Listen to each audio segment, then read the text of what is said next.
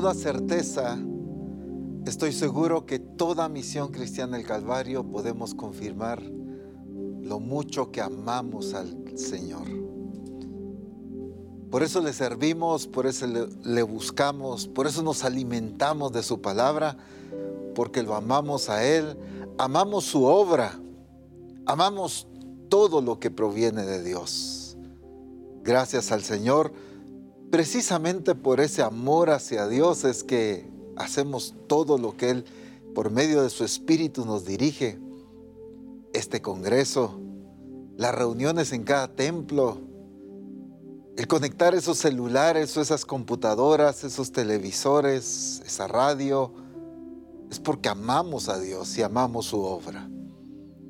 Bendecimos al Señor por darnos la oportunidad y el privilegio de disfrutar su presencia antes del Congreso, durante el Congreso y lo que seguiremos disfrutando de lo que Él se propuso hacer en cada uno de nosotros. Bendito el nombre de Jesús.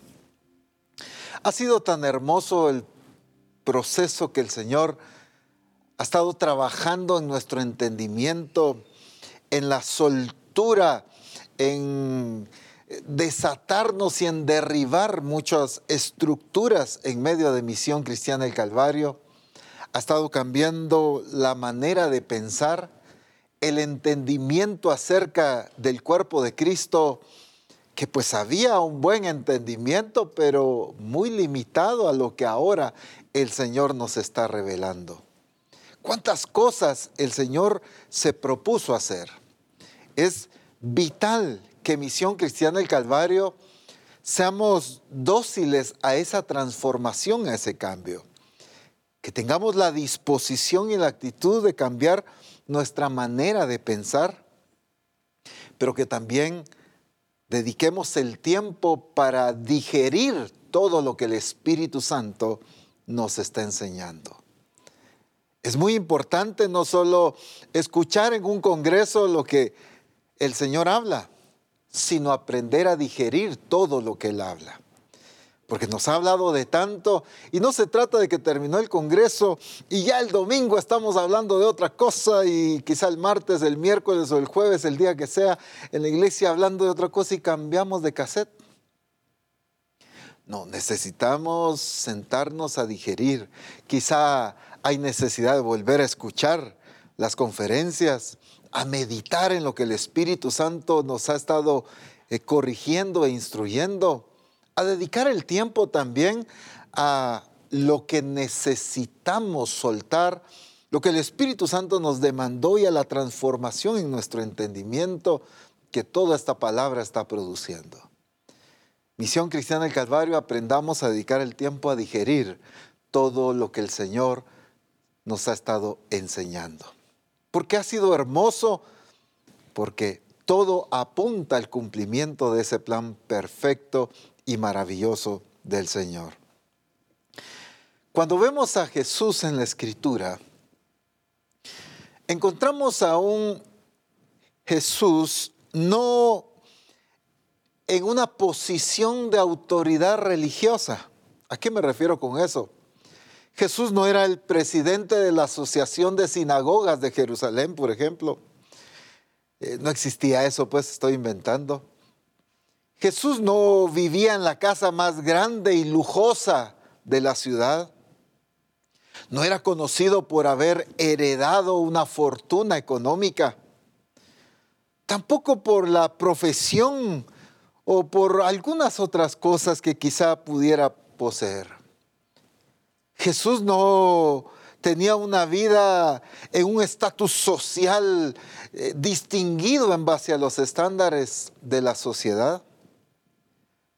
Sin embargo, si lo analizamos la vida de Jesús en base a los estándares del mundo, pudiéramos decir que esa no es una vida de éxito. Porque los estándares del mundo establecen un éxito de una manera distinta. Sin embargo, encontramos a Jesús que donde quiera que andaba, él provocaba un respeto y una admiración. La gente lo seguía, caminaba días y kilómetros para poder escuchar lo que él tenía que decirles. La gente incluso aguantaba hambre para poder escuchar lo que él estaba instruyéndoles. En algunas ocasiones decías que nadie nos ha hablado de la manera que Él nos habla. Nadie puede hacer las obras que Él hace. Si lo medimos en los estándares del mundo, quizá Jesús no era un hombre de éxito. Pero si lo medimos en el diseño de Dios, era exactamente lo que el Padre necesitaba que hiciera. Jesús era un hombre de influencia. Jesús era un hombre que no influenciaba por la cantidad de dinero que tenían los bancos depositados o por la posición de autoridad religiosa, porque era el presidente o el vicepresidente o el secretario o el encargado de tal región o el que coordinaba. No, no, no era la influencia producto de posiciones religiosas. La influencia de Jesús no era el resultado de que todo el mundo lo respetaba porque vivía en la mansión más grande de la ciudad o porque se desenvolvía en, un estatus social muy elevado. Sin embargo, Jesús siempre influenciaba en cualquiera que lo escuchaba, en cualquiera que caminaba junto a él. Era transformado y era cambiado. Si nosotros tomáramos los evangelios, Recuerden ustedes que en los evangelios se nos repite bastante acerca de los acontecimientos. Hay acontecimientos que se narran en dos evangelios, hay otros que se narran en los cuatro evangelios. Pero si tomáramos los evangelios, quizá nos llevaría unas pocas horas, quizá unas dos o cuatro horas, leer lo que está escrito ahí. Sin embargo, estoy hablando sin repetir, ¿verdad? unas dos, cuatro horas quizá nos tomaría leer lo que está escrito ahí. Sin embargo, eso que Jesús vivió, esas palabras que Jesús declaró, las correcciones y las enseñanzas, las actitudes y las acciones que él demostró, aún siguen influenciando las naciones y las van a influenciar de una manera aún más gloriosa. Por supuesto, entendemos claramente que Jesús hizo muchísimas otras cosas en ese entonces.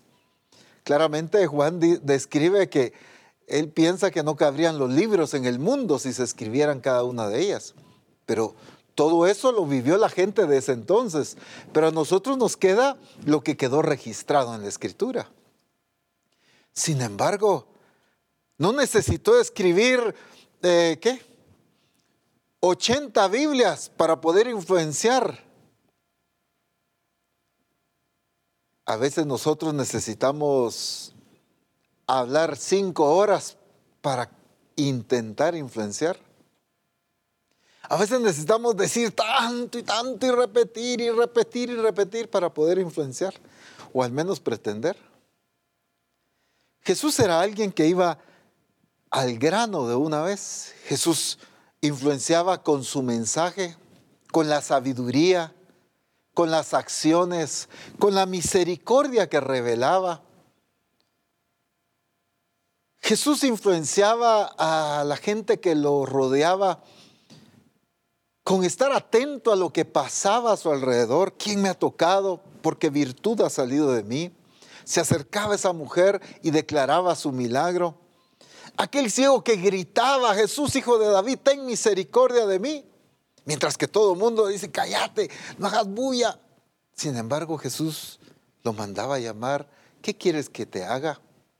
Jesús influenciaba aquellos padres de los niños que tenían ganas de conocer y de abrazar a Jesús. Jesús influenciaba en todo sentido.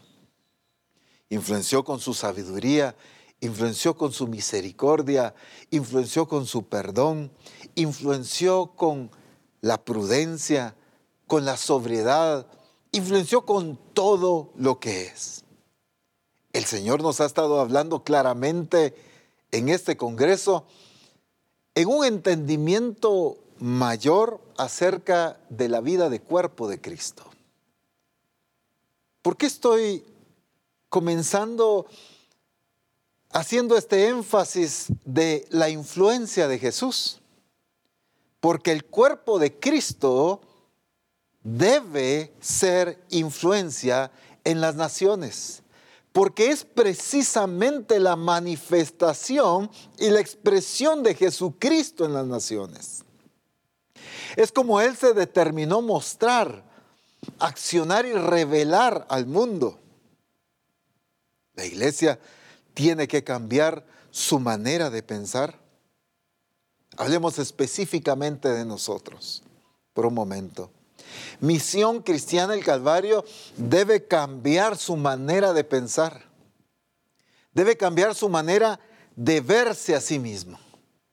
Como una iglesia, estoy hablando de toda la misión, como una iglesia que fue establecida en esta tierra para influenciar las naciones y transformarlas. Yo recuerdo que pues desde niño tuve la oportunidad de viajar por todo el país y visitar una gran cantidad de eh, iglesias en aldeas, en pueblos, por todos lados. Me encantaba. Pero me llamaba la atención que iba a muchos lugares y en aquel entonces se tenían bocinas apuntando al pueblo, más que dentro del templo mismo y sonaba más afuera que adentro. Y estaban las bocinas para que todo el pueblo escuchara el mensaje.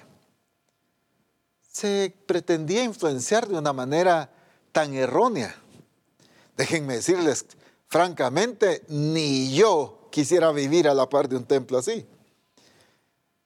Que no me deje ni hacer nada, ni estudiar, ni siquiera ver televisión, ni platicar con mi familia por, por el sonido tan fuerte que esté a la par. Sin embargo, ese era el concepto de influenciar, que escuchen. Pero el carácter, pero la murmuración, pero la manera de pensar tan limitada, no pensábamos que eso estaba provocando más influencia que el gran sonido de una bocina apuntando hacia el pueblo. Misión Cristiana del Calvario tiene que entender que fue establecida por Dios para influenciar a las naciones. En Mateo capítulo 5, del versículo 13 al 16, claramente Jesús establece algunos principios acerca de esto que estamos resaltando. Dice así, vosotros sois la sal de la tierra, pero si la sal se desvaneciere, ¿con qué será salada? No sirve más para nada, sino para ser echada fuera y hollada por los hombres. Vosotros sois la luz del mundo.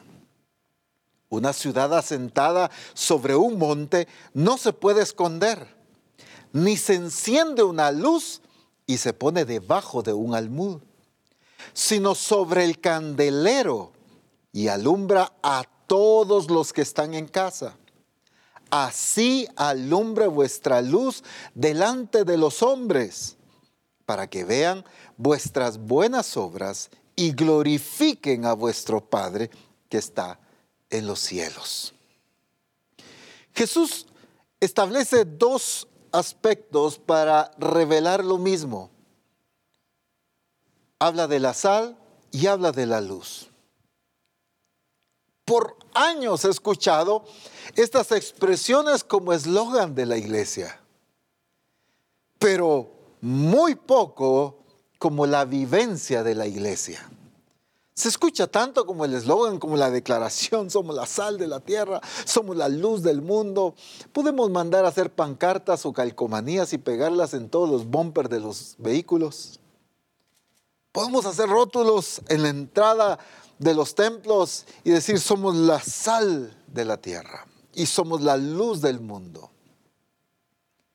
Pero no se trata de eslogan. Jesús no estaba dando eslogans para la iglesia como un publicista, sino estaba estableciendo la naturaleza y el objetivo de todo lo que él iba a revelar acerca del reino de Dios, de todo lo que él iba a transformar en sus vidas y de el objetivo de la obra redentora que estaba próximo a suceder para producir esta meta, que fueran sal y fueran luz. Vosotros sois la sal de la tierra. Qué bonito declararlo. Pero qué tremenda la declaración que Jesús hace. Pero si la sal se desvaneciere, o sea, si pierde su sabor, si deja de salar, ustedes saben que hay muchos productos que hay que cuidarlos de una manera específica, hay que quizá ponerlos en frascos herméticos, porque van perdiendo su esencia, su sabor. Bueno, la sal puede tener la naturaleza de ser sal. Puede haber sido escogida para ser sal. Pero si se desvaneciere, ¿con qué será salada? Y es tremenda la declaración. No sirve más para nada. Cuando algo que tiene su naturaleza no cumple el objetivo de su naturaleza, no sirve más para nada. Escuche bien. Aunque tenga su naturaleza establecida, pero cuando no cumple el objetivo de esa naturaleza, no sirve más para nada. Jesús nos lo enseña con el caso de la higuera. Jesús tuvo hambre, vio la higuera, dice que la escritura que la higuera pues tenía sus hojas, era un árbol que estaba aparentemente saludable.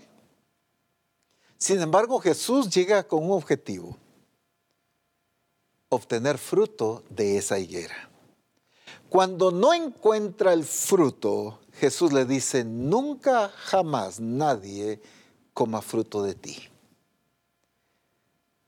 Esa higuera, aunque tenía su naturaleza de higuera,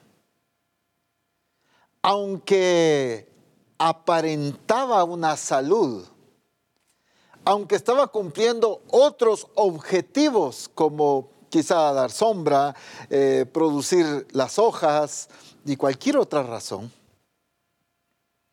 pero no estaba cumpliendo el verdadero objetivo de su naturaleza que era producir fruto, los higos. La higuera pudiera haber sido muy linda, muy hermosa, muy saludable, las hojas quizá muy verdes, como haya sido. Pero ¿cuál era el objetivo de la naturaleza? Una cosa es entender cuál es la naturaleza y otra el objetivo de la naturaleza. Obviamente estos dos aspectos van sumamente alineados. La naturaleza del árbol parecía como que no estaba alterada. Era higuera. Jesús no dice este árbol que parece higuera. No, no. Su naturaleza era higuera.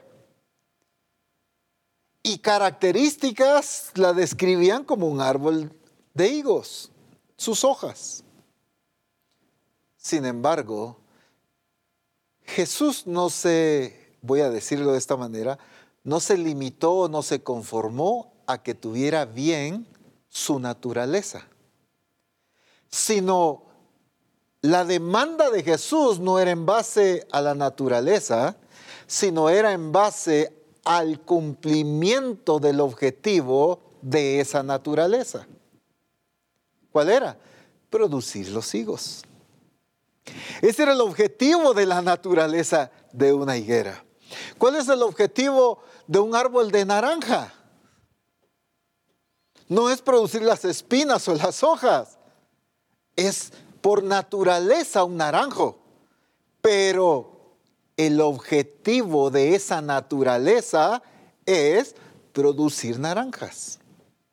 Y entonces podemos encontrarnos con una iglesia observando o nada más sintiéndose cómodo por la naturaleza que tiene. Soy hijo de Dios, soy un discípulo de Cristo.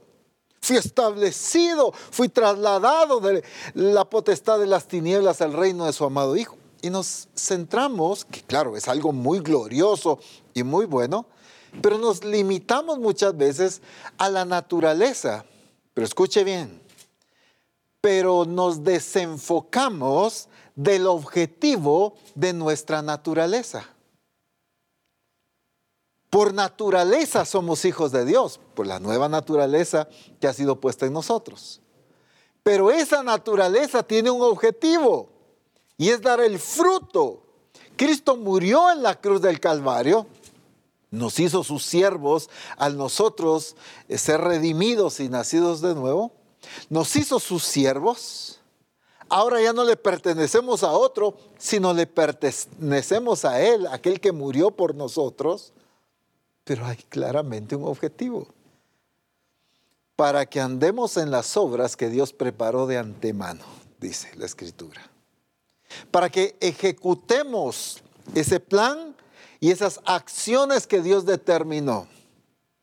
Y entonces la iglesia no puede centrarse nada más en su naturaleza. No estoy diciendo descartar o, no valorar, no estoy hablando de esto.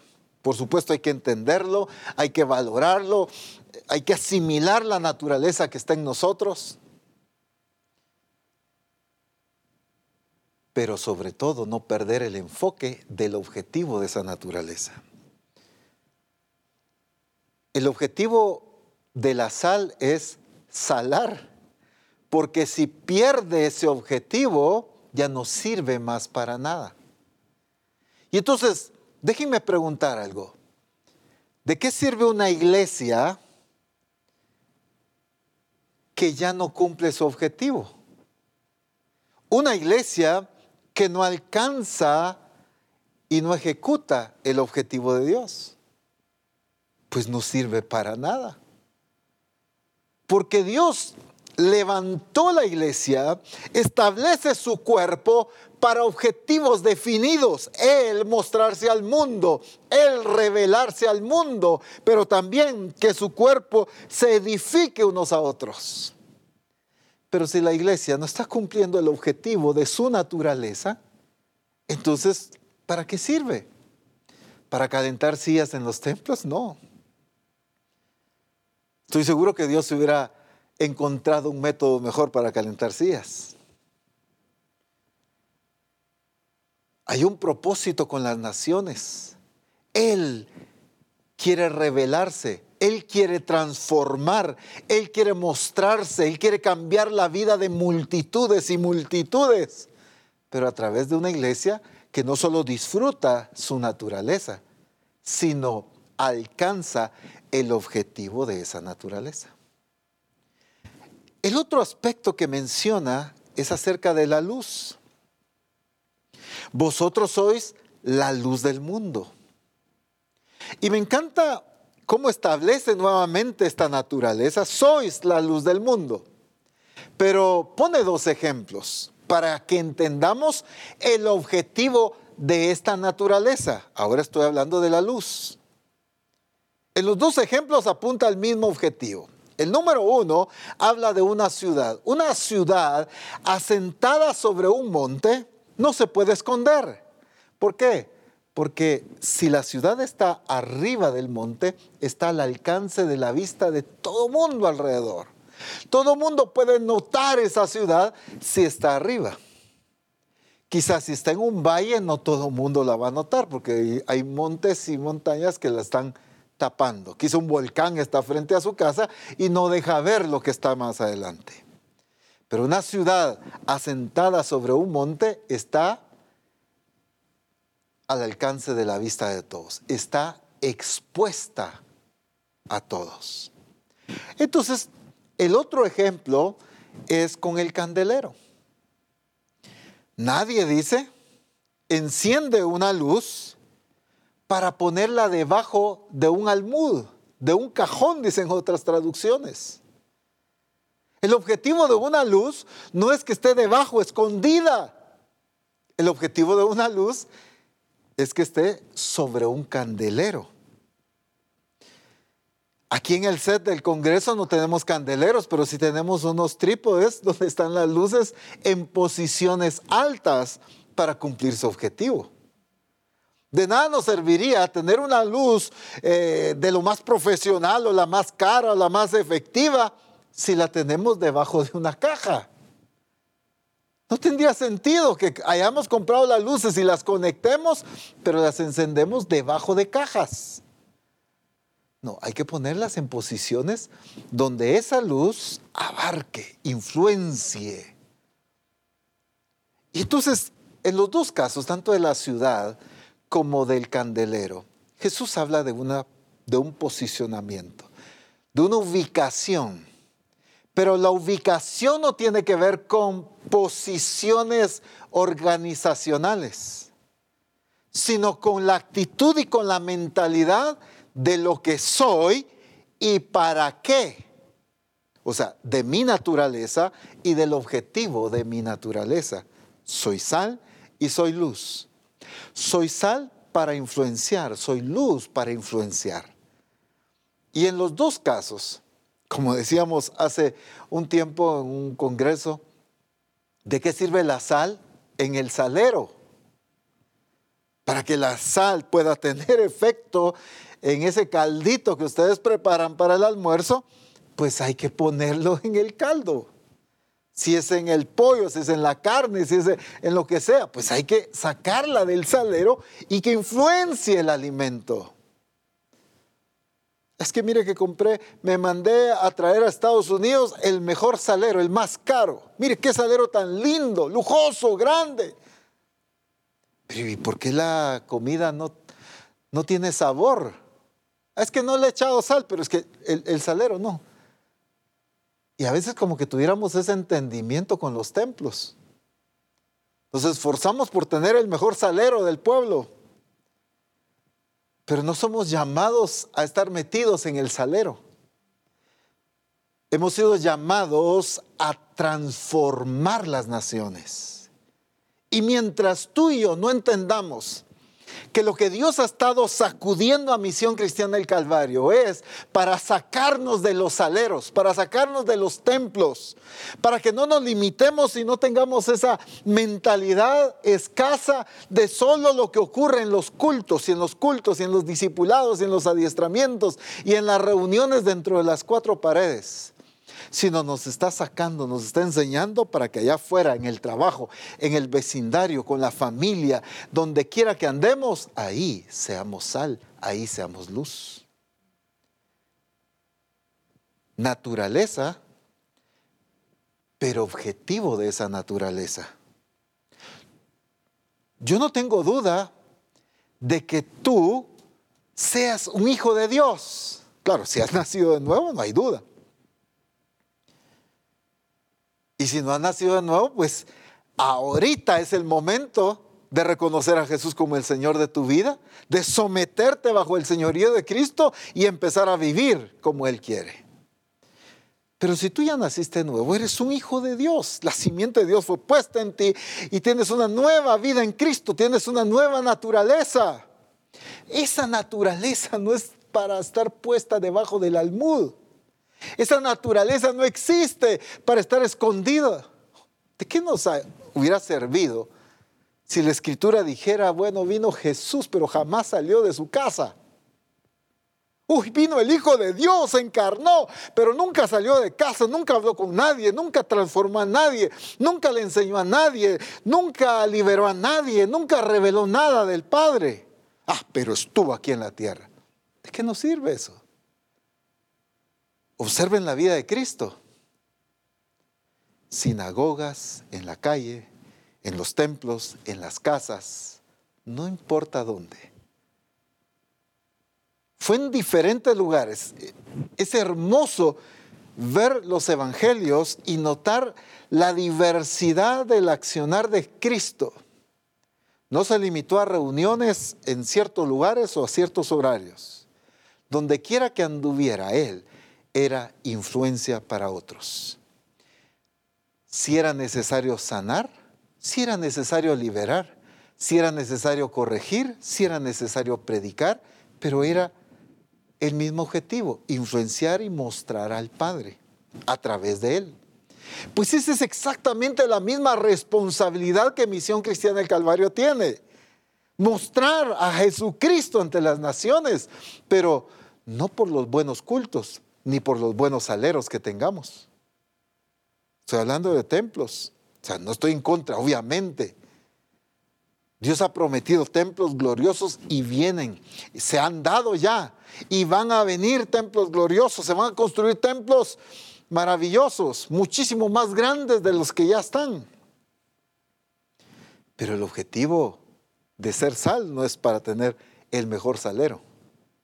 El objetivo de ser sal es para sazonar y cambiar la naturaleza y la vida de multitudes.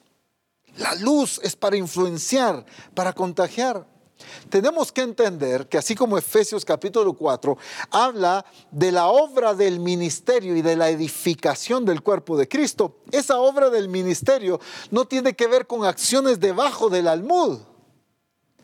La obra del ministerio no tiene que ver con acciones debajo del almud. Tiene que ver con acciones influenciando a las naciones. La obra del ministerio son acciones transformando las naciones para Jesucristo, alcanzando a las multitudes, una iglesia cumpliendo el objetivo de su naturaleza. No una iglesia celebrando cultos encerrados en las cuatro paredes y que nadie se entere. En una ocasión el apóstol contaba acerca de una de las iglesias de la misión, hace años ya esto, y llegó al lugar y estaba buscando. Eh, era en otro país y, la forma de las direcciones pues no era tan, tan, tan fácil de dar para uno que está acostumbrado a otro sistema de direcciones.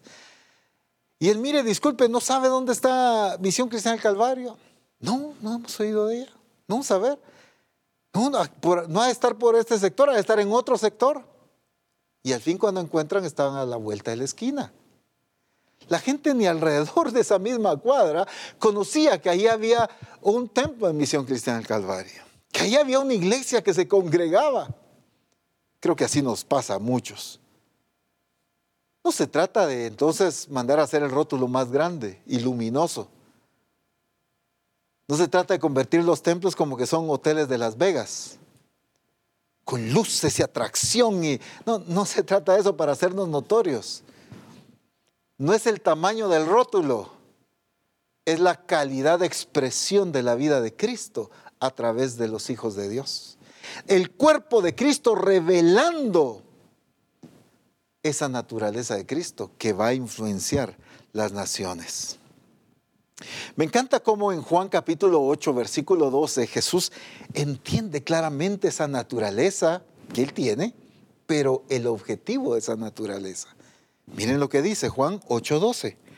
Otra vez Jesús les habló diciendo, yo soy la luz del mundo. Ok, hagamos una pequeña pausa aquí. Miren la identidad de Jesús. Yo soy la luz del mundo. Él tiene una clara identidad de su naturaleza. No me vaya a malinterpretar lo que voy a decir ahorita pero eso no era suficiente. ¿A qué me refiero? Yo puedo tener una clara identidad. Yo soy luz del mundo. Yo soy sal de la tierra. Yo soy un hijo de Dios. Soy discípulo de Jesucristo, redimido con la sangre de Cristo. Perfecto. Qué bueno es tener una correcta identidad. Pero Jesús no solo tenía una correcta identidad, sino entendía el propósito de esa naturaleza. ¿Cuál era? Pues vamos al pasaje. Otra vez Jesús les habló diciendo, yo soy la luz del mundo. El que me sigue no andará en tinieblas, sino que tendrá la luz de la vida. Déjenme decírselos en la versión Ronald Valera del 2021. El que se junte conmigo no va a seguir viviendo igual el que ande conmigo va a salir de esas tinieblas y va a empezar a caminar en luz. Él entiende lo que es. Yo soy la luz del mundo. Pero entiende el objetivo de esa naturaleza. Es transformar a todo aquel que lo rodea. ¿Cuánta gente anda con nosotros y sigue viviendo igual? ¿Cuánta gente nos sentamos a platicar? ¿Con cuánta familia tenemos comunión y siguen igual de pecadores? ¿Con cuántos discípulos nos sentamos a tener tanta relación y amistad? Ah, pues mire, qué, rico tiempo. Amanecimos ahí, mire, uh, eran risadas, era que, aquello que alegre, mire, tuvimos que cocinar más porque, ay, feliz. Pero sigue viviendo igual, no hay cambio. No, no. Jesús dijo, el que me sigue, miren, no dijo esto, el que me sigue hay probabilidad de que no ande en tinieblas. El que me siga, eh, tal vez lo logro cambiar o lo logro influenciar. No, el que me sigue no andará en tinieblas. Hay un cambio. Él produjo un cambio. Eso es influencia.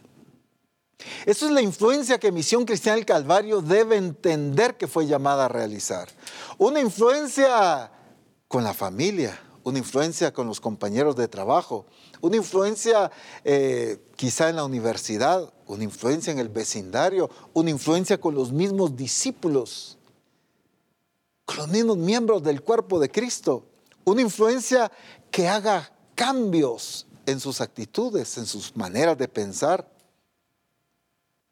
Una influencia de Dios, por supuesto. Hay quienes están siendo, pero mala influencia. Están inyectando una mentalidad negativa, pesimista, negligente, desobediente. No, no, eso no. Eso mejor arrepiéntase y cambia en el nombre de Jesús, porque está usted contrariando el objetivo de su naturaleza. Porque el objetivo de su naturaleza es ser luz, no tinieblas. Usted fue rescatado por el Señor y transformado no para dar tinieblas, sino para hacer luz. Entonces, tenemos que entender ese objetivo. Y me encanta cómo Jesús entiende claramente ese objetivo. El apóstol Pablo lo revela de una manera muy preciosa en Hebreos 13:47. Rápidamente lo menciono. Hebreos 13, 47. Porque así nos ha mandado el Señor diciendo, te he puesto para luz de los gentiles, a fin de que seas para salvación hasta lo último de la tierra. Presten atención, observen el versículo. Observen esta verdad maravillosa. Porque así nos ha mandado el Señor diciendo, ok, esto es lo que Él establece. Te he puesto para luz de los gentiles, naturaleza, es lo que Él formó, es lo que Él estableció en nosotros. Pero miren el objetivo. A fin de que seas para salvación a lo último de la tierra. Entonces el objetivo de que nos haya establecido como luz es para llevar a salvación a las naciones, no para que nos admiren, no para que miren lo chulo que, nos, que somos como discípulos de Cristo, como ministros, como hermanos, como grupo de comunión familiar, como congregación, a que admiren, a que, qué topados somos nosotros. No, no. El objetivo de esta naturaleza y de lo que Jesús establece es salvación. Escuche bien, el objetivo de ser luz es ser salvación hasta lo último de la tierra. Una vez más lo voy a repetir.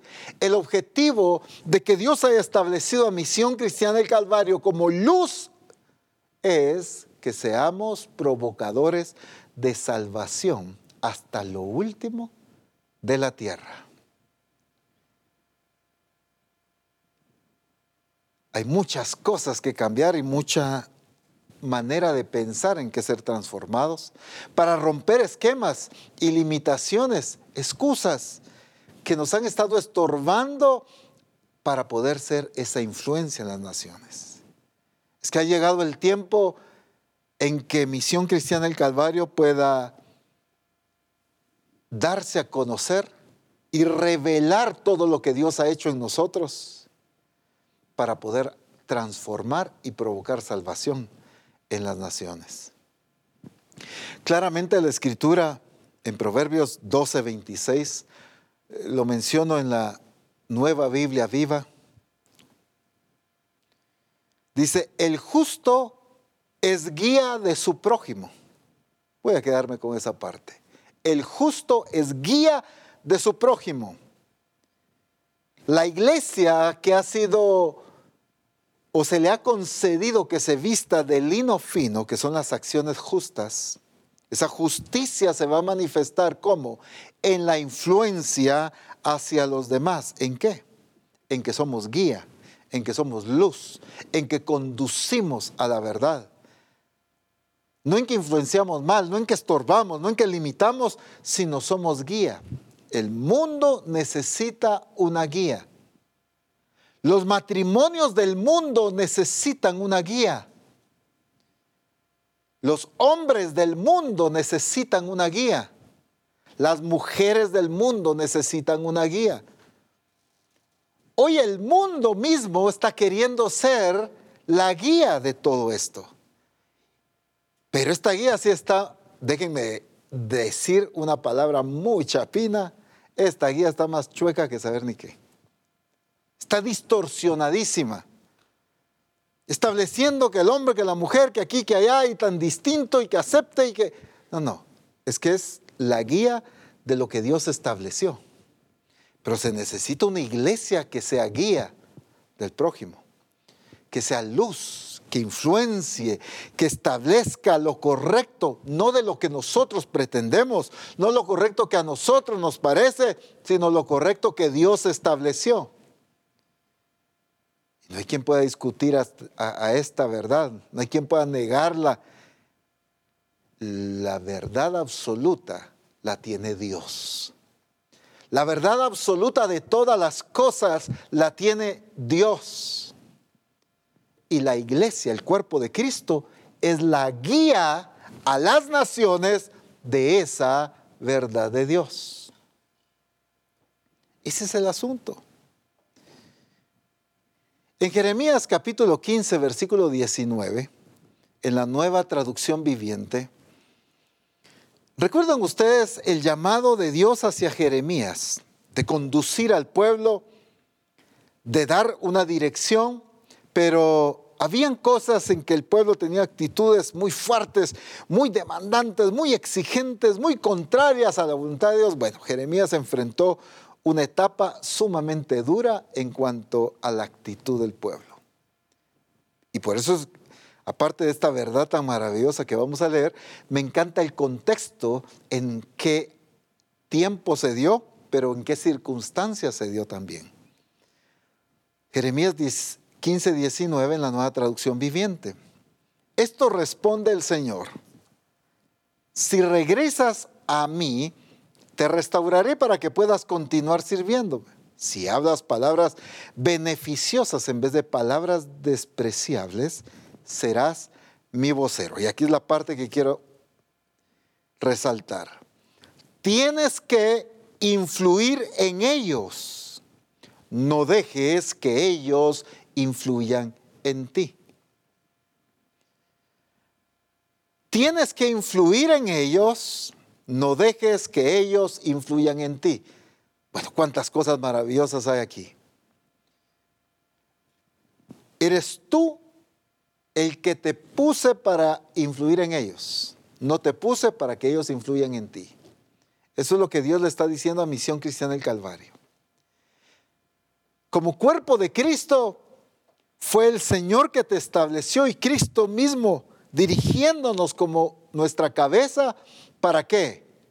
Para que nosotros seamos influencia a las naciones y no las naciones nos estén influenciando a nosotros. Porque la única verdad proviene de Dios. La única verdad proviene de Dios. No de circunstancias, no de esquemas, no de maneras de pensar, no de lógicas, sino de Dios viene la verdad. Y entonces dice, te puse misión cristiana del Calvario para que tú seas influencia No es el sistema que está influenciando tu vida. No es las comunicaciones que estén influenciando tu vida. No es el lenguaje del lugar donde tú vives que está influenciando tu vida. No es la manera de pensar de la comunidad donde tú vives, del pueblo donde tú naciste, la que debe influenciar tu vida. Eres tú que debe influenciarlos a ellos. ¿No se han dado cuenta que a veces los hijos de Dios hablamos exactamente igual como hablan todos los del pueblo? A veces me sorprendí de escuchar acerca de un pastor y una iglesia hablando palabras ahí deshonestas y todas fuera de lugar. Por qué? ¿Cómo es posible esto? Es que así hablan todos en el pueblo. Eso es natural, dijeron. Y muchas veces es el pueblo, es la comunidad, es la familia la que está influenciando en nosotros y no nosotros en ellos. Quizá tu esposa, quizá tu esposo no han nacido de nuevo, quizá no viven bajo el señorío de Cristo y es, son las actitudes de ellos los que te están influenciando a ti, no tú a ellos. Quizá los amigos con los que creciste, los amigos del barrio, los amigos del colegio, con aquellos que te has llevado bien toda tu vida. Qué alegre reunirse con ellos. Pero quizá ellos son los que están influenciando en ti y no tú en ellos. Ay, apóstol, es que estos mis primos, mire, toda la vida nos hemos llevado bien con mi familia. Nos reunimos en cada Navidad, en cada Año Nuevo, en cada. Y todos los cumpleaños se reúne toda la familia. Pero, ¿qué influencia están siendo sobre ti? Claro, si es una influencia que viene de Dios, aliméntate. Pero si es una influencia que contradice la vida en el reino de Dios, es que no eres, no son ellos los que deben influenciarte, eres tú el que debes influenciarlos a ellos. La iglesia se está dejando influenciar por el sistema religioso, por la vida, déjenme ponerle comillas y por favor, no solo lo hago, sino lo digo, le estoy poniendo comillas a esto. La iglesia se ha dejado influenciar por la vida normal de la iglesia a nivel general. Pero es que las iglesias así hacen, así son sus servicios, así son sus prioridades, estas son sus acciones, así predica medio mundo, así cantan los coritos todo mundo, esto es lo que cantan, esto es lo que dicen, esto es lo que se enseña, estas son las actividades. En vez de nosotros ser influencia, estamos dejándonos influenciar. Claro, es que no estoy hablando de influenciar nuestro criterio Entendamos claramente esto. Porque caeríamos en lo mismo, un criterio distinto al criterio. No, no, es de influenciar lo que Dios está formando y lo que Dios está encauzando en nosotros, en la iglesia, en nuestra familia, en la comunidad, en el país y en las naciones. Es influenciar la verdad de Cristo a través de su cuerpo es influenciar la vida de Cristo a través de su cuerpo. Es contagiar cómo vive un hijo, cómo vive un padre, cómo vive un empleado, cómo vive un jefe, cómo actúa un estudiante, un profesor, un empresario, un profesional, cómo vive un hijo de Dios. Es influenciar. ¿Recuerdan ustedes los ejemplos que hace nos han mencionado? Un Daniel, un Sadrach, Mesach y Abednego. Déjenme decirles esto, ellos fueron influencia en su trabajo. Ellos eran empleados. Ellos no viajaron a Babilonia buscando el sueño americano. Ellos se los llevaron cautivos, eran esclavos y los obligaron a trabajar para ellos, para el gobierno. Pero ¿por qué han sido esclavos? Que porque eh, cuánto les pagaban cómo bien, no sé. Lo cierto es que como ya nos explicó el Señor a través del apóstol, lo que fue formado en ellos y manifestado fue el carácter, la firmeza, la fe, la confianza en Dios, el conocimiento de Dios. No tenemos por qué discutir esto. Dios puede librarnos del horno, pero si no nos libra, de todos modos no vamos a adorar a esta imagen. Tenían un conocimiento de Dios bárbaro. Tenían una fe maravillosa en Dios. No eran personas que andaban claudicando, eran firmes en su conocimiento, en su entendimiento de Dios. Las circunstancias de esclavitud no los hicieron dudar jamás de Dios, de la fidelidad de Dios. Las circunstancias que estaban viviendo como pueblo, eran cautivos, jamás cambió su confianza y su amor hacia Dios, su respeto y la honra hacia Dios. Sin embargo, como empleados, fueron capaces de influenciar al rey. Y déjenme decirles, ese rey, o esos reyes, pues, de ese entonces, eran las personas de mayor autoridad en el mundo de ese entonces. Eran países que gobernaban, eran países que influenciaban, eran países muy, lo que hoy pudiéramos llamar una superpotencia quizá. Eran países muy fuertes económicamente, en ejército, en riqueza, en todo. Sin embargo, ellos, empleados, pero influenciando la vida de ellos. ¿Pero qué influenció? un carácter firme. Influenció la fe, influenció la confianza en Dios que tenían. Es precisamente lo que Dios ha estado trabajando y formando en Misión Cristiana del Calvario. Todo este proceso de transformación, de sacudidas que el Señor ha estado trabajando con todos, ha sido para formar una iglesia firme, una iglesia sólida, una iglesia llena del conocimiento de Dios, una iglesia apasionada por Dios, una iglesia que ame a Dios por sobre todas las cosas, una iglesia que le crea a Dios más que lo que sus ojos ven. Eso es lo que Dios ha estado formando en ti, a través, como ya se nos dijo, de las circunstancias quizá en el trabajo, quizá económicas, quizá de salud, quizá de algún tipo de crisis distinta. Las circunstancias o los instrumentos de Dios posiblemente han variado en todos, pero el objetivo de Dios ha sido el mismo. Levantar a su cuerpo, levantar a Misión Cristiana del Calvario como una iglesia firme, sólida, con fe, con certeza, con una convicción en lo que Dios es, que como no se ha visto, esa clase de iglesia es la que va a influenciar. Puede ser un empleado, pero aún los presidentes van a ser influenciados por la firmeza de Misión Cristiana del Calvario. Aún los empresarios y la gente adinerada va a ser influenciada por la firmeza y el conocimiento y pasión que tenemos por Dios. Las circunstancias no nos sacan corriendo. Las situaciones difíciles no nos hacen ahí estar amedrentados. Enfrentamos las cosas con el carácter que Dios ha estado formando. Así como con el león, así como con el oso, este gigante filisteo incircunciso se viene abajo hoy porque desafió a los escuadrones de Jehová de los ejércitos. ¡Qué certeza! ¡Qué entereza de fe! ¡Qué seguridad y qué convicción la de aquel joven David! pero las circunstancias que Dios usó fue para formar ese carácter.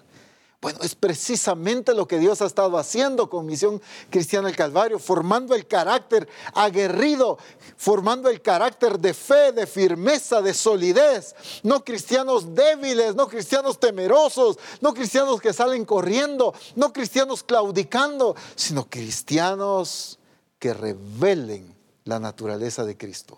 Esa es la clase de iglesia que llegó el tiempo de influenciar las naciones.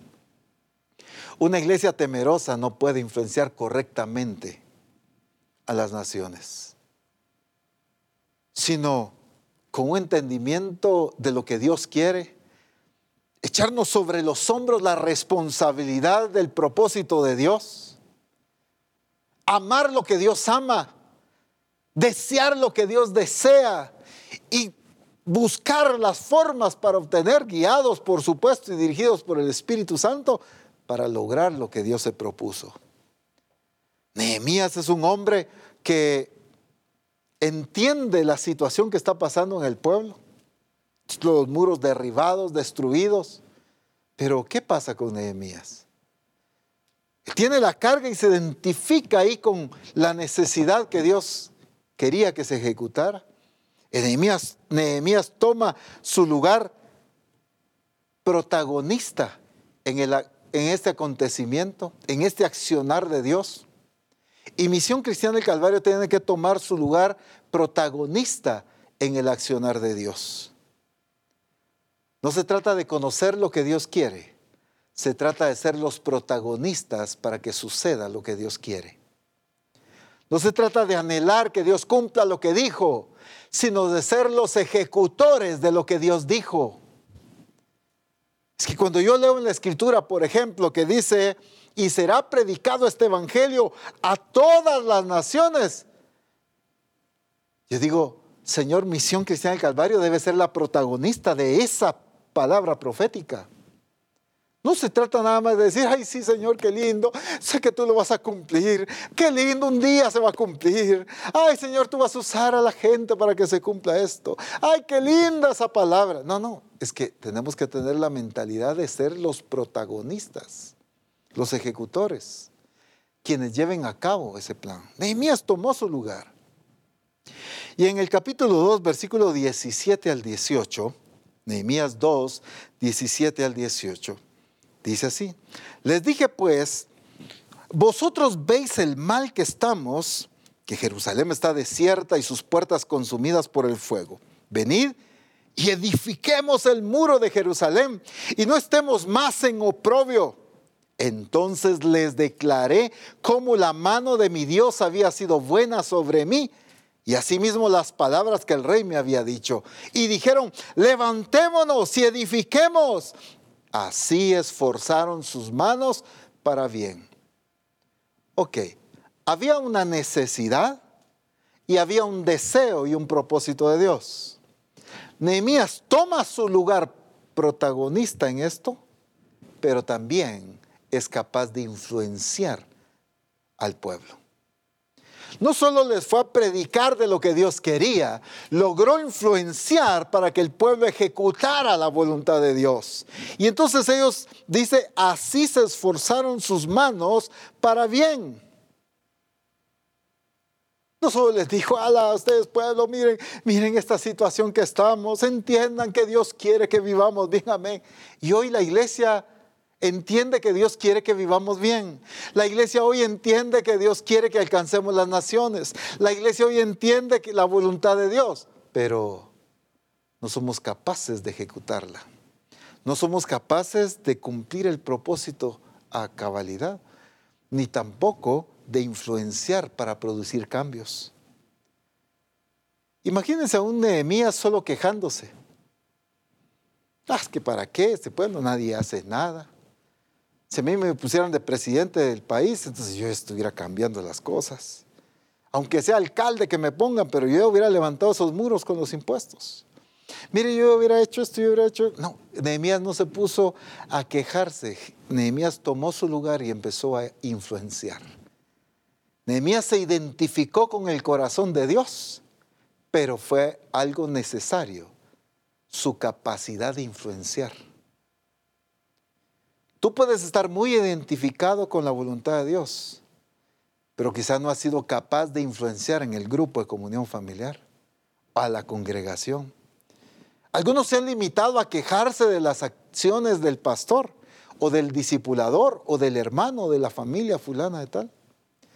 Es que esto aquí pasa, es que no hacen, es que no dicen, es que no aquí, no allá. Pero, ¿qué has hecho tú? ¿Qué influencia en el orden, en el temor de Dios, por supuesto. Es que es por amor, como el Señor ya nos dijo. Lo vamos a hacer porque amamos el cuerpo de Cristo, porque amamos la iglesia, pero tomar nuestro lugar de protagonismo, tomar nuestro lugar de influenciar. Misión Cristiana del Calvario se identifica con el propósito de Dios, pero hace falta este otro ingrediente valioso y es la influencia para provocar los cambios, no solo dentro de la congregación, sino los cambios en la comunidad, en la ciudad, en el pueblo, en la aldea, en la ciudad, en el país, donde quiera que estemos. Miren este otro ejemplo. Números capítulo 13, versículos 30 al 31. El caso de los doce espías que Dios ordena a Moisés que fueran enviados a reconocer la tierra. Aquí leemos ya acerca de Josué y Caleb. Versículos 30 y 31. Entonces Caleb hizo callar al pueblo delante de Moisés y dijo, subamos luego y tomemos posesión de ella, porque más podremos nosotros que ellos.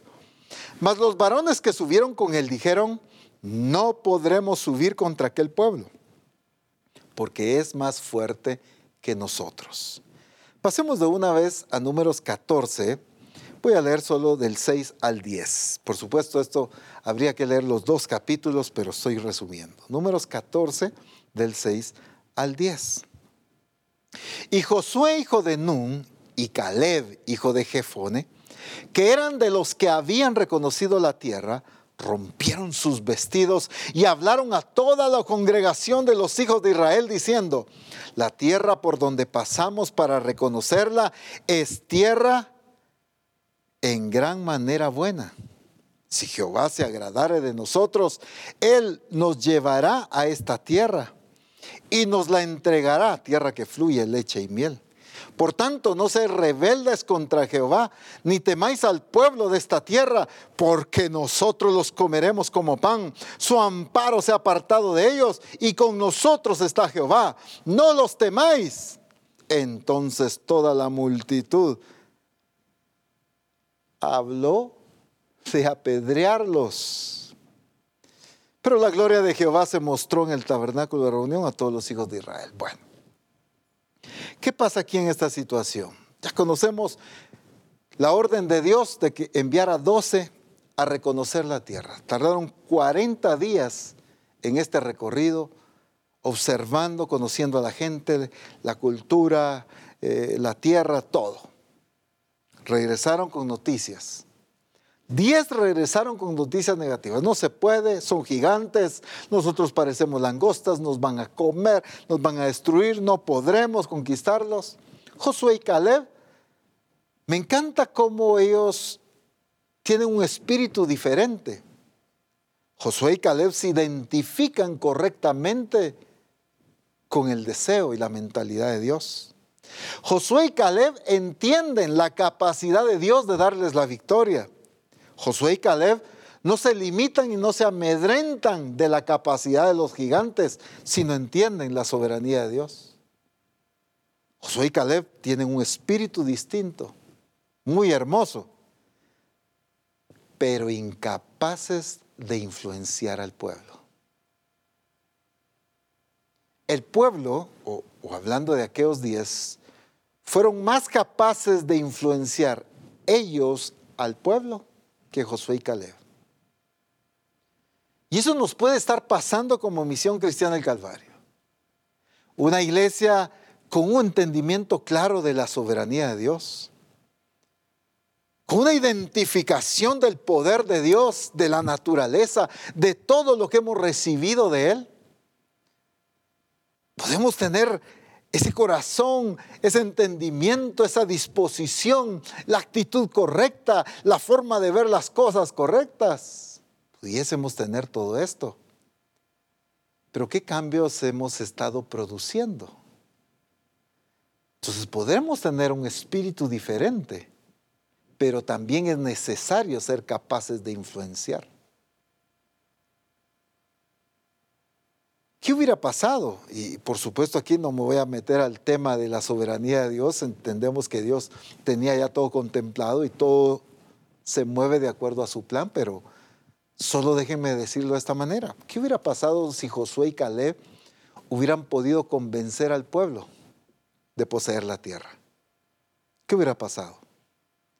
Porque fue por causa de esta actitud que Dios determinó que por cada día que se habían tardado en reconocer la tierra iba a representar un año en el desierto.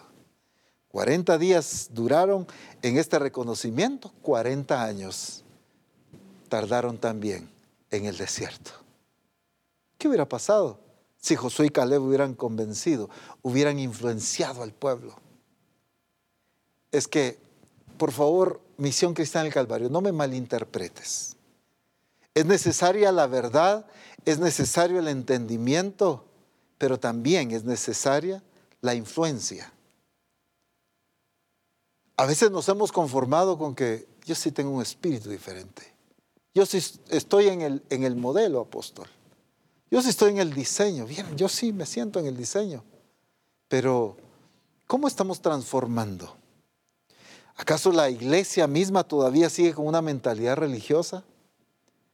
¿Acaso los discípulos que están a nuestro alrededor todavía siguen como discípulos fríos, temerosos, inseguros? ¿Cómo está la comunidad? ¿Cómo está la gente? ¿Cómo está la familia? La gente con la que nos rodeamos.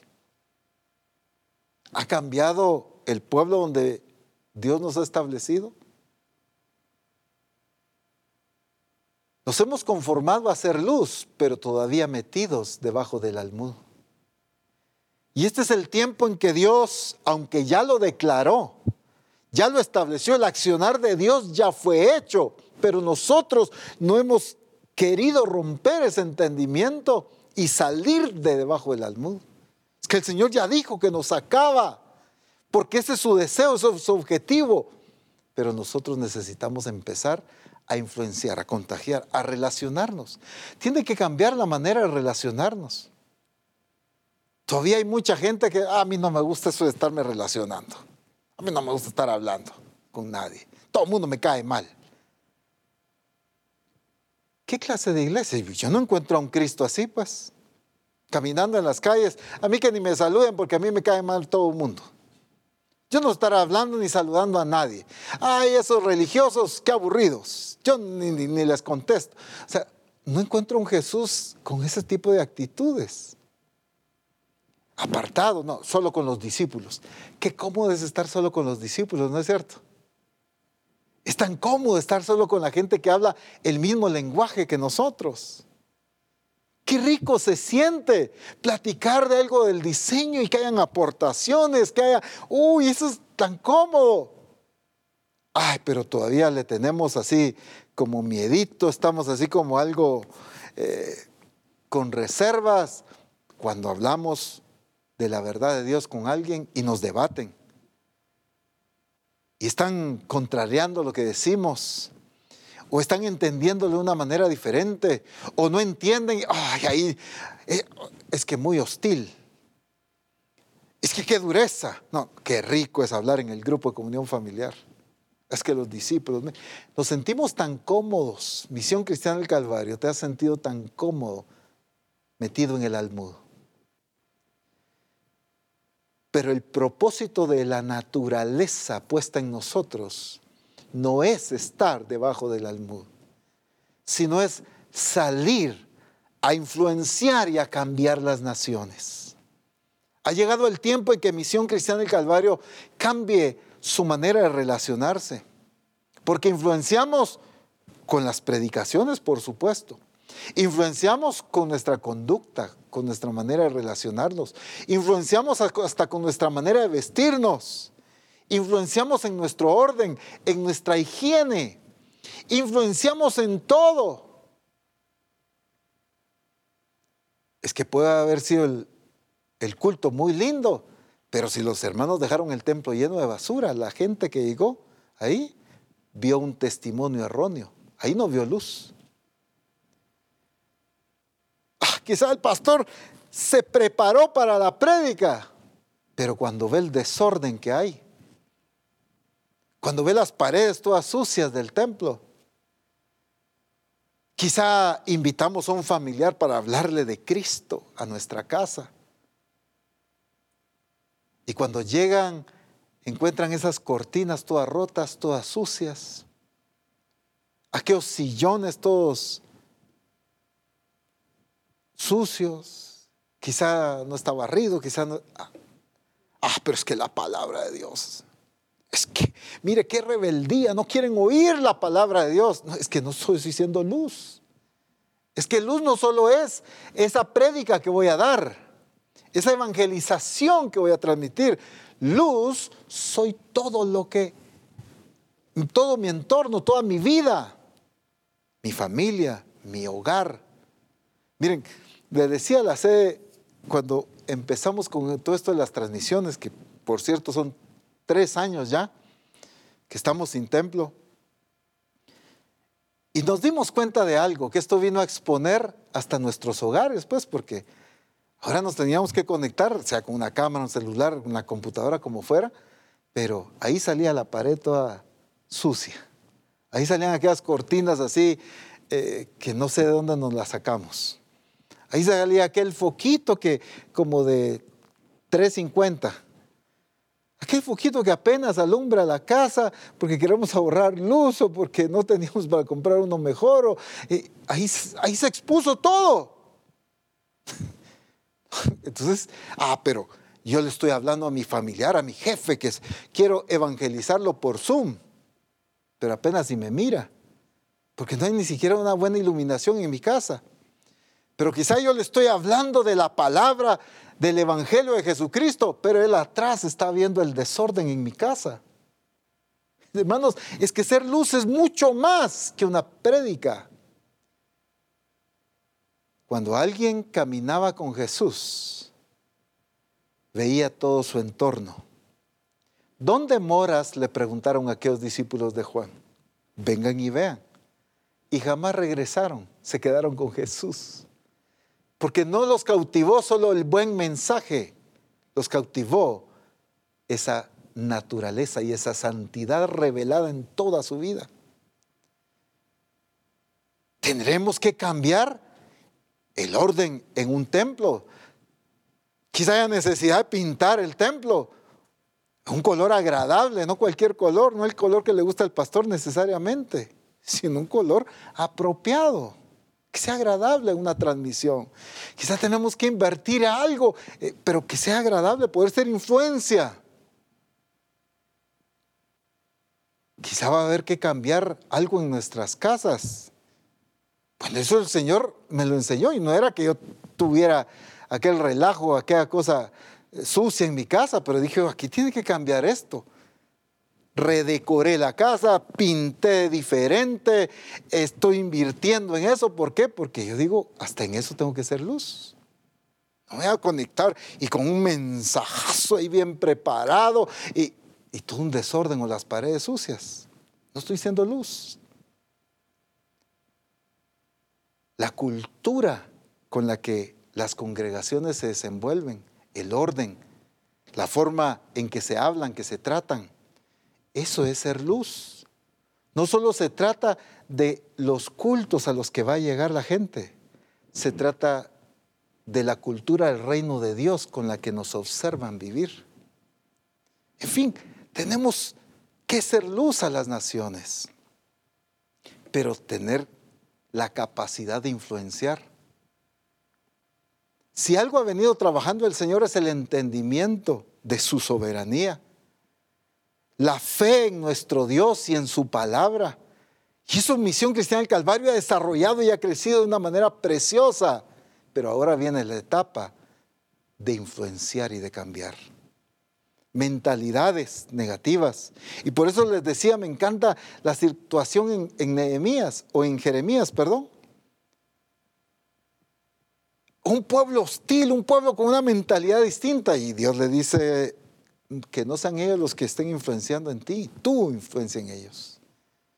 Quizá tienes amigos, compañeros, vecinos, el pueblo, la comunidad donde Dios te ha establecido, sea muy hostil, sean muy duros, pero ahí Dios nos ha llamado a hacer influencia. Esto significa que ya tenemos que quitar esa mentalidad de que nuestras reuniones de grupos de comunión familiar, nuestros servicios y todas nuestras actividades y nuestras relaciones cotidianas, diarias, ya no pueden estar centradas solo en la congregación, sino alcanzar cómo nos vamos a relacionar, qué es lo que tenemos que hacer. No se trata de que aquí mencionemos un listado de acciones, se trata de que seamos dirigidos por el Espíritu Santo Ay, apóstol, es que no puedo llevar a, nadie al grupo porque vamos por el manual número 8. Y entonces este va a adelantar. ¿Por qué? Por eso los grupos no han crecido. Nosotros mismos nos estamos poniendo obstáculos. Pues hay que resolver esa situación, pero llevar que los grupos de comunión familiar crezcan, que la gente se conecte a los servicios, que la gente eh, se relacione, que la gente de la iglesia tenga la mentalidad de poder introducir, de poder eh, acercar a la gente. Hay cuántas cosas que tienen que cambiar en el sistema tradicional de iglesia que hemos traído, porque Dios nos ha llamado a ser luz. Comencemos desde casa, seamos luz al cuerpo de Cristo, seamos influencia al cuerpo de Cristo, usemos lo que Dios nos ha dado, funcionemos como cuerpo y edifiquemos. Pero también cuidemos de no quedarnos en el almud, sino la acción del cuerpo de Cristo no se limita a estar encerrados en nosotros, sino a tener una perspectiva de naciones. Es el tiempo que Misión Cristiana del Calvario apuntemos a naciones, apuntemos a crecimiento, a multiplicación, pero no por programas establecidos, sino por una acción diaria de la iglesia de relacionarse, de acercarse a la gente, de saludar, de ser amables, de ser corteses, pero también de dar la palabra, por supuesto, de manifestar el poder de Dios donde quiera que andemos si estás en un cumpleaños, si hay necesidad, manifiesta el poder de Dios. Si Jesús lo hizo en una boda. Ah, no es que hoy es la boda. Eh, los espero el día domingo para hacer el milagro. No, no, ahí en plena boda hizo el milagro. En las reuniones hacía el milagro.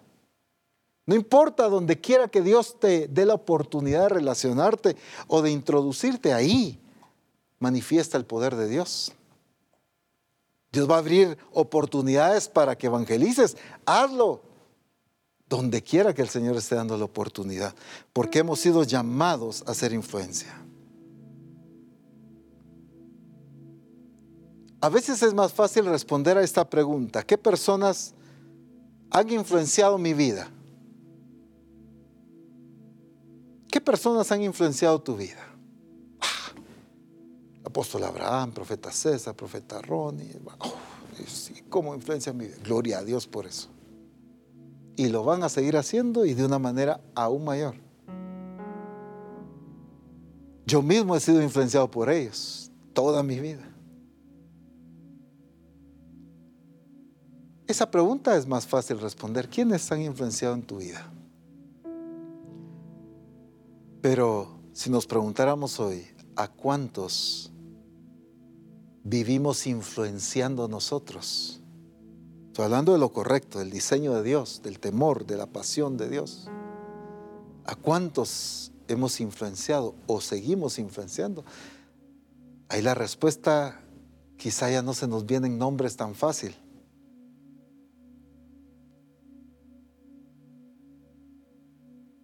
Qué hermoso el testimonio que nos contaba el profeta, porque esa es la vida de cuerpo. Sea en un cafecito, sea en cualquier tipo de reunión o, forma, puede ser hasta en Zoom o en cualquier plataforma, y ser influencia a los demás con lo que somos como cuerpo de Cristo. Influenciar, marcar la vida de otros. Marquemos a otros con nuestra obediencia a Dios. Marquemos a otros con nuestra pasión por el Señor. Marquemos a otros por nuestro amor a la palabra. Dejemos de marcar a otros por nuestra desobediencia. Dejemos de marcar a otros por nuestra rebeldía y nuestra dureza de corazón.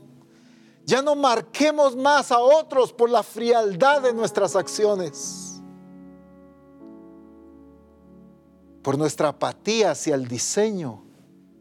No, influenciemos de temor a Dios. Influenciemos de obediencia. Influenciemos de esas acciones del cuerpo de Cristo en las naciones. Qué tremendo cuando en Hechos 17:6 dice, pero no hallándolos, trajeron a Jasón y algunos hermanos ante las autoridades de la ciudad. Escuche bien lo que dice, gritando, estos que trastornan el mundo entero, escuche bien, estos que trastornan el mundo entero también han venido acá, estos que trastornan el mundo entero. El mundo tenía un sistema religioso, el mundo de ese entonces.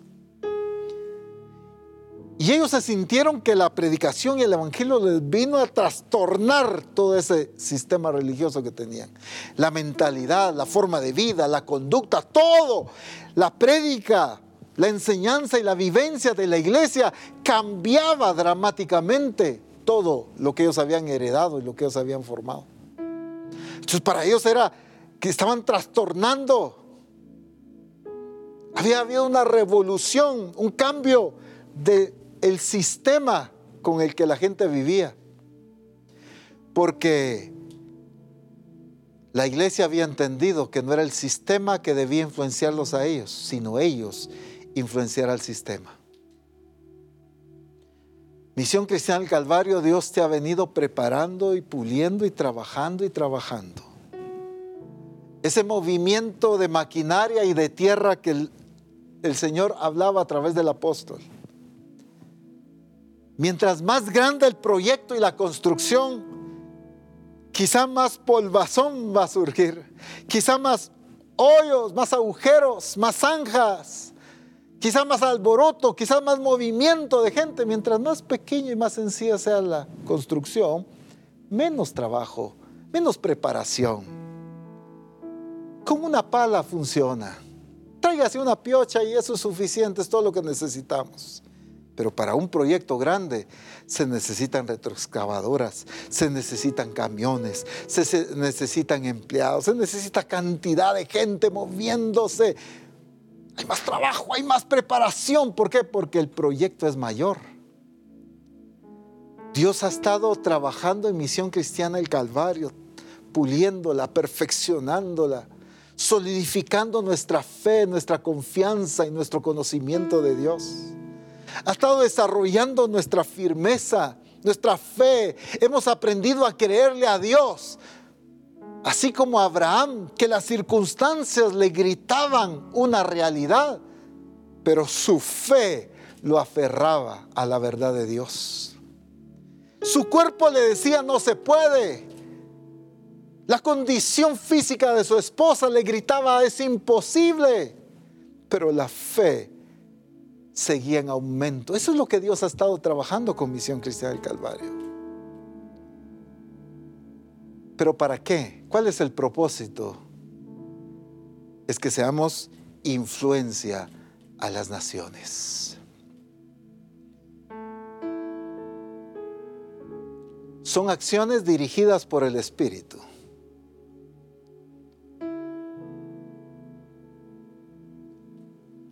¿Cómo vamos a influenciar?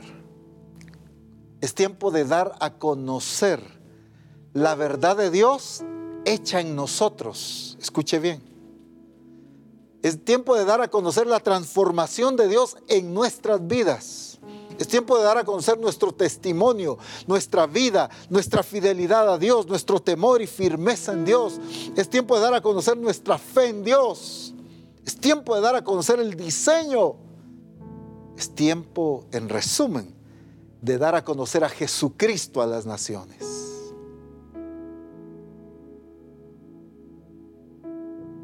Ha sido muy cómodo, Visión Cristiana del Calvario, estar entre nosotros nada más.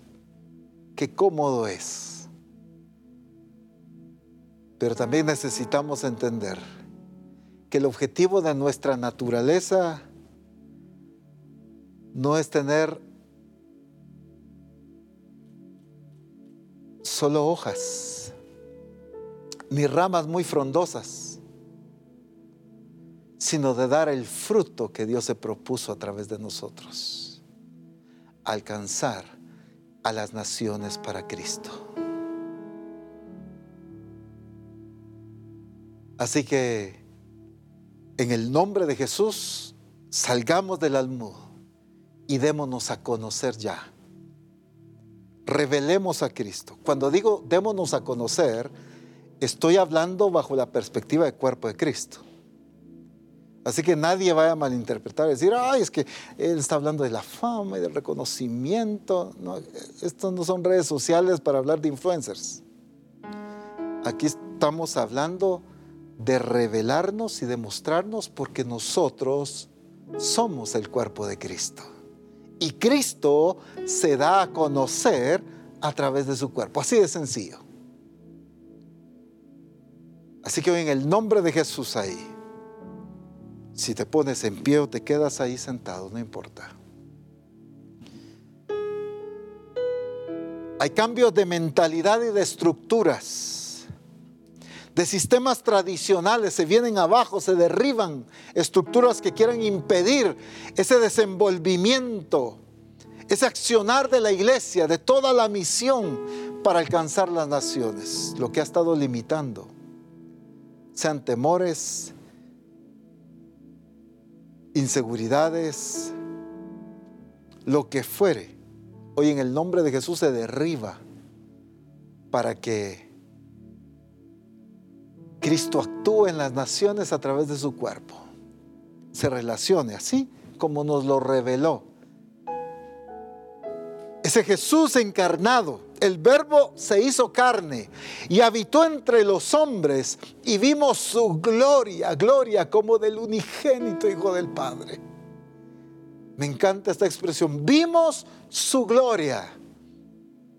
Ahí estaba la influencia. Vimos su gloria. No solo habitó entre nosotros. Misión Cristiana del Calvario habita en las naciones, pero todavía no han visto la gloria de Cristo que está en nosotros. No basta solo con que la gloria de Él esté en nosotros. Se requiere que demos a conocer esa gloria de Dios. En el nombre de Jesús. Adora y glorifica el nombre del Señor ahí. Exalta su nombre. Bendícelo. Aleluya. Eso es. Bendito. Glorioso su nombre. Majestuoso.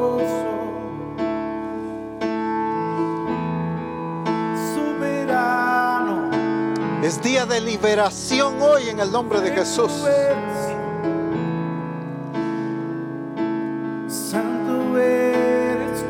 Misión Cristiana del Calvario expuesta en el lugar donde Dios determinó ponerla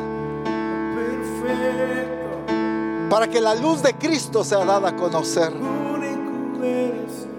para que el conocimiento de Cristo sea revelado. Para que la gente se enamore de Cristo, para que la gente se apasione de Cristo, para que la gente se someta a su señorío. Eso es, eso es. Ahora por medio de la obra del Espíritu Santo, libérate ahí.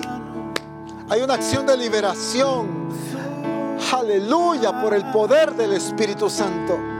El cuerpo de Cristo, libre para expresar a Cristo, libre para influenciar en las calles, en las casas, en los templos, donde quiera que nos desenvolvamos, ahí Cristo se dará a conocer. Cristo hablará, Cristo se revelará, Cristo se dará a conocer, Cristo se mostrará, mostrará su gloria, mostrará su poder, su justicia, su fidelidad, mostrará su misericordia, aleluya. Pero a través de una iglesia teniendo ese contacto con la gente, teniendo ese acercamiento, tocando los hombros de la gente necesitada, tomando la mano de aquellos que hay que levantar, acercándose a aquellos necesitados. La iglesia no puede seguir influenciando encerrada en los templos. La iglesia tiene que salir, acercarse a la necesidad del mundo. Por eso Jesús no vino a encerrarse a un templo o a una sinagoga. Jesús vino a acercarse al necesitado. porque él necesitaba mostrar al Padre ahí. En el nombre de Jesús, Misión Cristiana del Calvario, ahí eres libre. Eres libre. La gloria de Cristo está en cada uno de nosotros. En este lugar, allá donde quiera que estemos, ahí está el Señor. Por medio de ese cántico, por medio de esa adoración, por medio de esas palabras que tú declaras. El Espíritu Santo actúa. Aleluya. Glorioso es su nombre. Exaltado su nombre. Poderoso su nombre. Poderoso su nombre. Eso es. Él vive y reina por los siglos de los siglos. Aleluya. Maravilloso Señor. al Todopoderoso. Maravilloso es Dios. Así damos gloria, Glorioso su nombre. y damos honra,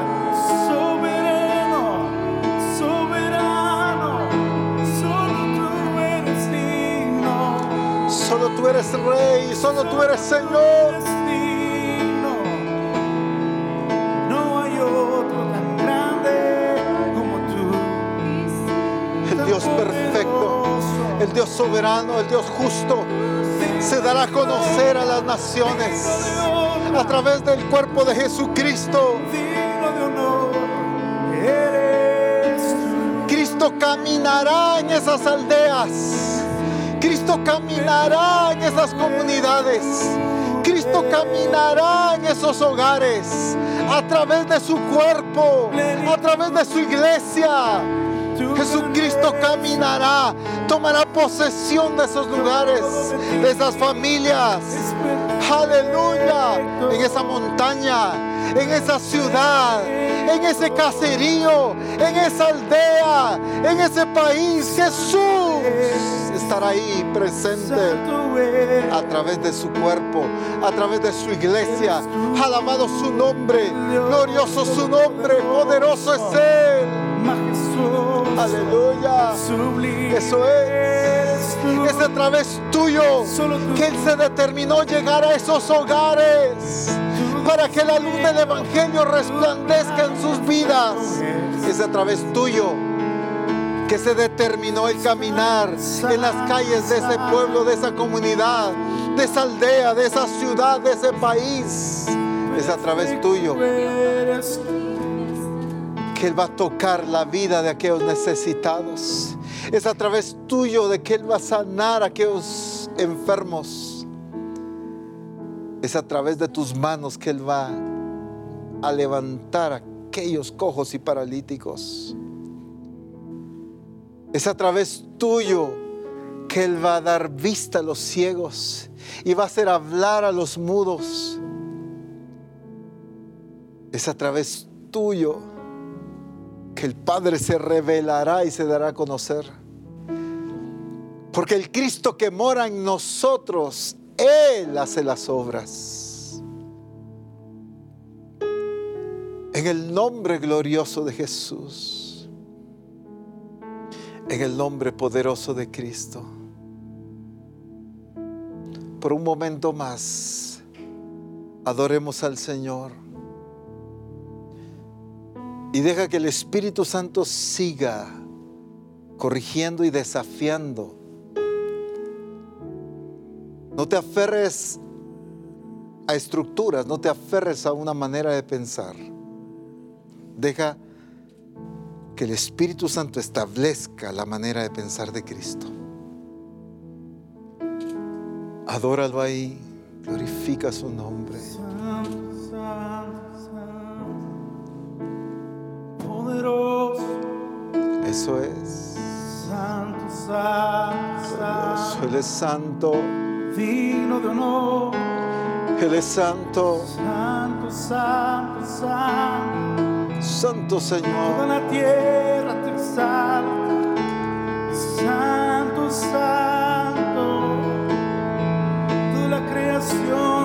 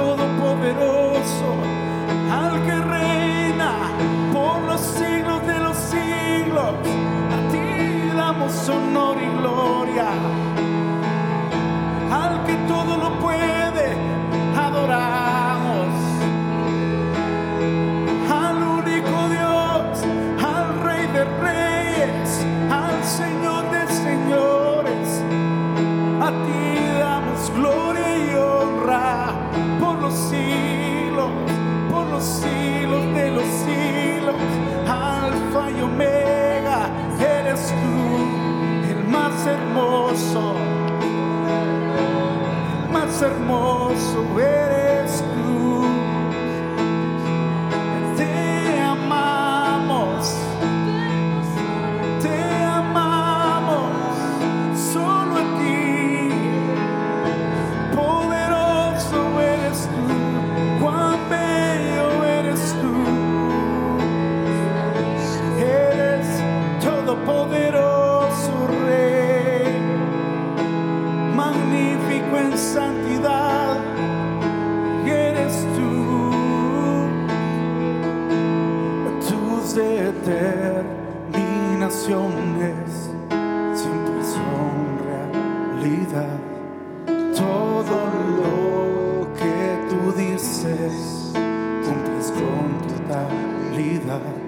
Tú eres fiel a ti mismo, tú nunca cambiarás, reinas por todos los siglos, siempre permanecerás. Tus determinaciones siempre son realidad. Todo lo que tú dices cumples con. Tú eres fiel a ti mismo.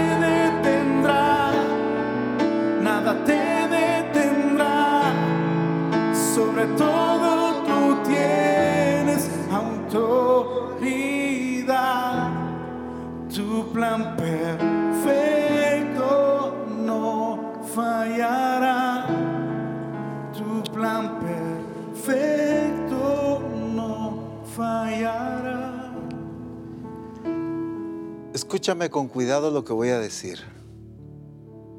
Nadie, por favor, le ponga misticismo a esto que voy a decir. Con mucha sabiduría y mucho cuidado. Pero cuando entremos a un centro comercial, es Cristo entrando a ese centro comercial. Cuando entremos al trabajo, es Cristo entrando a ese trabajo, a esa aula de universidad. Cuando vayamos a ese cumpleaños de un familiar, es Cristo sentándose en esa mesa a compartir los alimentos. Y por eso decía, no es para meter misticismo, para andar ahora sí. Aquí anda Cristo, aquí anda Cristo.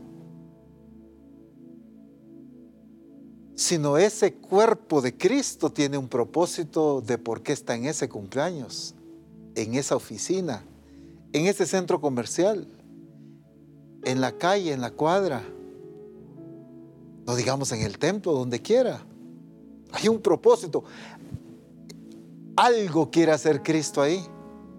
Bueno, pues ese eres tú. Para eso está entrando Él. Va a caminar en las calles, va a entrar a los trabajos, va a entrar a las oficinas, literalmente Jesucristo, pero a través de su cuerpo. No es misticismo, no es, no es una cosa para andar así como caminando en las nubes. No, no, no, es, es la realidad. Somos el cuerpo de Cristo. Cristo entra a esta oficina, Él tiene un propósito en esta oficina. Vamos a esta reunión con amigos, Cristo tiene un propósito con esos amigos. Vamos a la casa del vecino, Dios tiene un propósito con ese vecino o con ese familiar, como fuere. Es Cristo manifestándose y actuando a través de su iglesia, de su cuerpo, para cumplir su plan y su propósito a través de tu vida. Padre, gracias por la abundancia de tu gracia y de tu misericordia manifestada a Misión Cristiana del Calvario.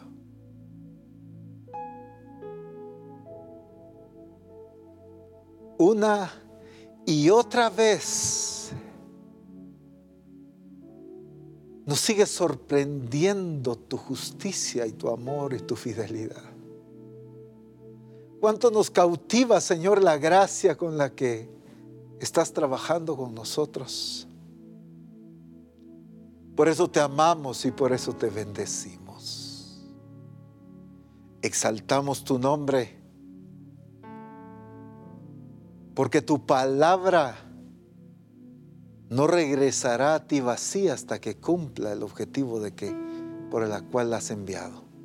Todo lo que tú te propusiste, todo lo que ya has anunciado, todo lo que ya has declarado, se cumplirá en el nombre glorioso de Cristo Jesús. Amén. Alabado sea el nombre del Señor. Dios les bendiga, amada familia. Buen provecho. Disfrute sus alimentos. Y nuevamente nos conectaremos más tarde para disfrutar, según el programa, para disfrutar de la gloria del Señor en este Congreso. Bendiciones.